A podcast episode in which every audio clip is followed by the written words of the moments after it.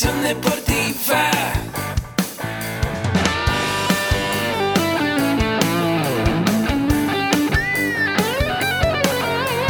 Yo soy Ahmed.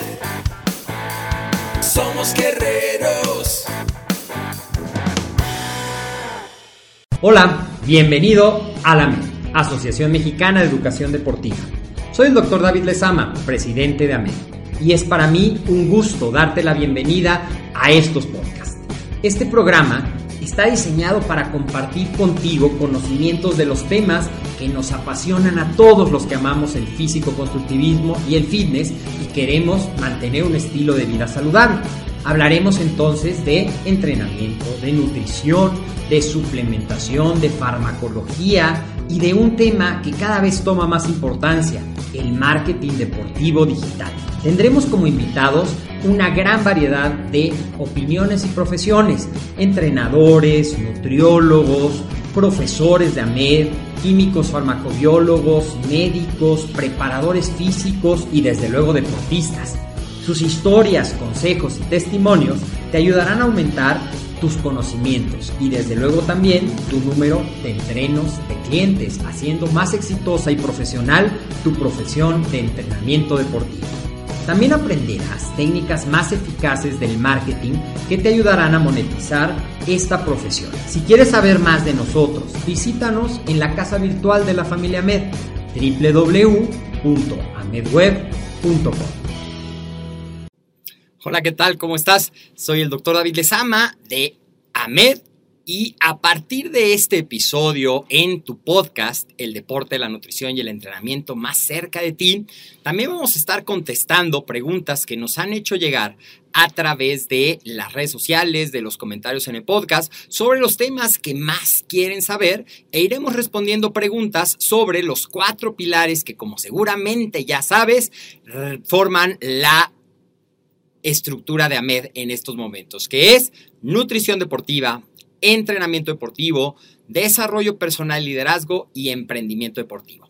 El día de hoy vamos a estar respondiendo una pregunta que nos hicieron acerca de cuáles son las recomendaciones generales para el ejercicio y la prescripción del ejercicio en una población que entra dentro de la población especial, aunque no sea una enfermedad, es una situación que representa una de las etapas más bellas en la vida de una mujer.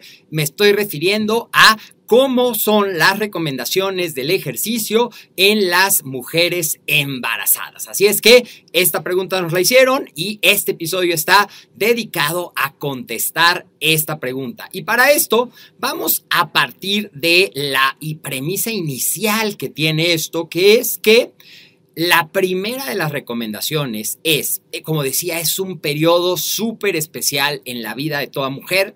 Todas aquellas que están o han sido madres estarán de acuerdo conmigo en que es algo muy importante y probablemente en México a veces no tenemos la cultura de la medicina preventiva, pero algo que seguramente toda mujer que ha sido madre, ese fue el periodo de su vida en el que más se cuidó y más de cerca estuvo con su médico, en este caso con el ginecólogo. ¿Por qué? Pues porque el objetivo principal es que todo fuera desarrollándose excelentemente, es decir, que el bebé fuera ganando peso, que la salud de la mamá se mantuviera. Entonces, pues nuestras recomendaciones inician justamente con que quien debe de dar esa autorización inicial es precisamente el médico tratante. Las recomendaciones que vamos a ver están basadas, el día de hoy, están basadas en las recomendaciones del gobierno de Canadá para precisamente las mujeres embarazadas. Y bueno, estas recomendaciones que te voy a compartir el día de hoy tienen que ver para mujeres sanas, básicamente. Entonces, obviamente lo primero es el reconocimiento con el médico y que el médico le dé la autorización a participar en un programa de ejercicios. Eh, lo siguiente es que no haya consideraciones previa o eh, condiciones, podríamos decir, de riesgo, como puede ser placenta previa, diabetes gestacional, eh, historia de pérdidas o de abortos anteriores, eh, un peso inadecuado, una desnutrición o una hipertensión no controlada, diabetes gestacional, que ya te la mencioné, y que eh, tampoco haya ningún sangrado o algún líquido o secreción vaginal anormal.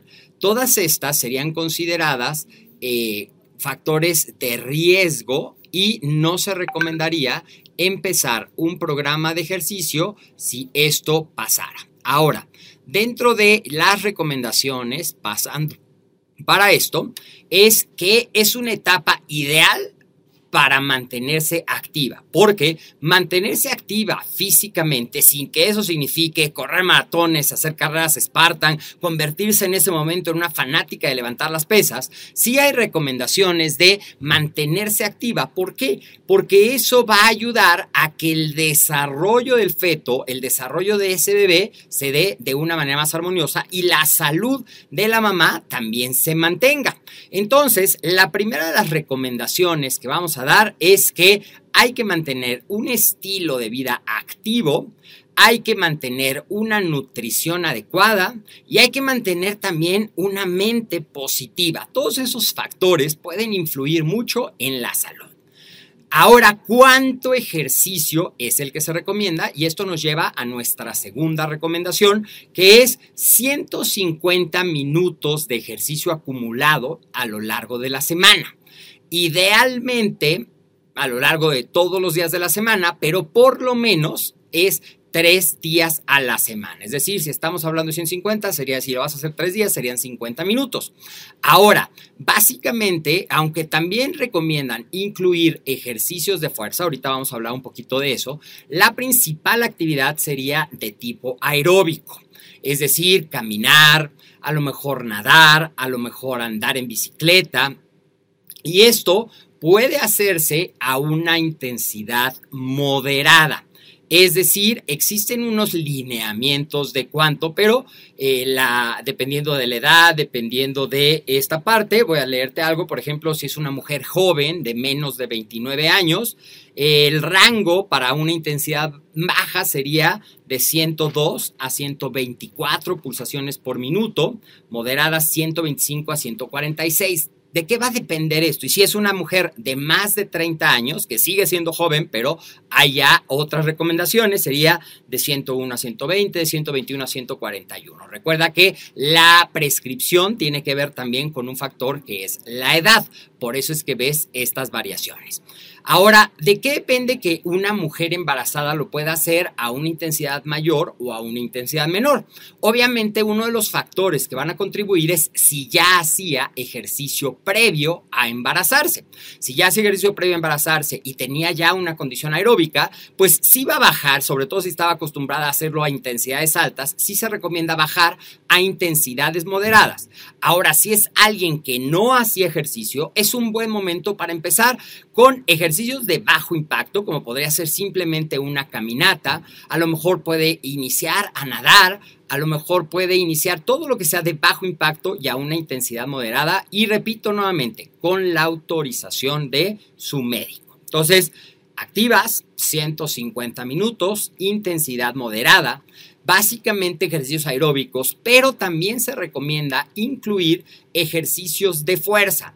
No estoy hablando tanto de pesas, de aumentar, de calcularlo en base al 1RM, como trazaría en una en una pauta tradicional del ejercicio, sino estoy hablando de más bien ejercicios con el propio peso corporal, ejercicios con algunos aditamentos como podrían ser bandas o ligas de resistencia. A lo mejor podría trabajar también con un TRX y lo que sí debe evitar son los ejercicios que involucren saltos, que involucren cargar sobre el eje axial, sobre todo después eh, del segundo trimestre, por ejemplo, las sentadillas ya no serían recomendables y también manteniendo siempre, es uno de los consejos muy importantes para las mujeres embarazadas, es aprender a escuchar a tu cuerpo.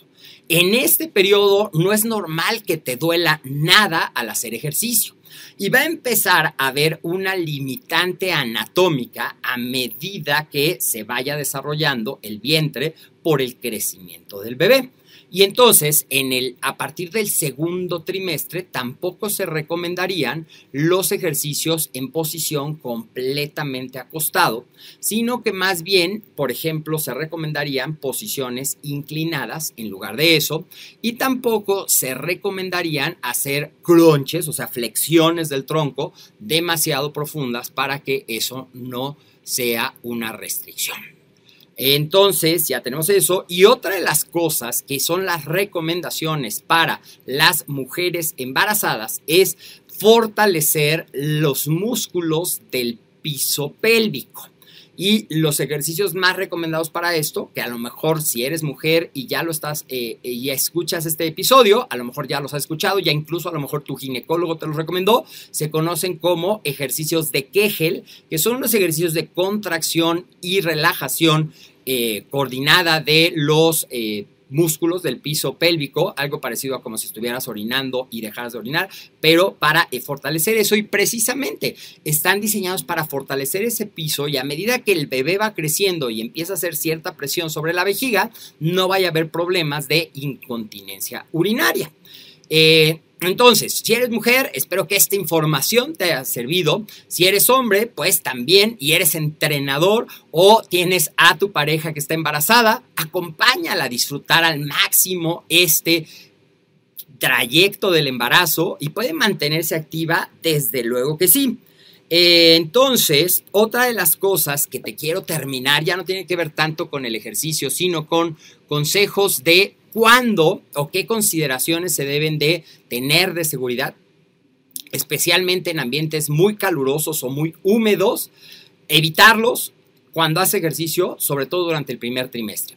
Bueno, durante todo el embarazo, pero ¿qué ejemplo de esto? Hoy se está poniendo de moda algo que se llama hot yoga, hacer yoga en un ambiente como muy caliente, como si fuera un sauna. Eso no es sano, estresaría demasiado al cuerpo y estresaría demasiado al bebé evitar los ejercicios isométricos, evitar todo lo que te cause fatiga, es decir, que tu respiración no sea adecuadamente, mantén una nutrición adecuada y la hidratación se convierte también en algo muy importante. La hidratación y en relación al ejercicio, tomar agua antes, tomar agua durante, tomar agua después del ejercicio para que esto se mantenga. Y cuándo detener pues cualquier síntoma de falta de aliento, de dolor en el pecho, de dolor en la zona uterina, de cualquier secreción, todo sensación anormal es una indicación para suspender el ejercicio e ir a médico para que él te dé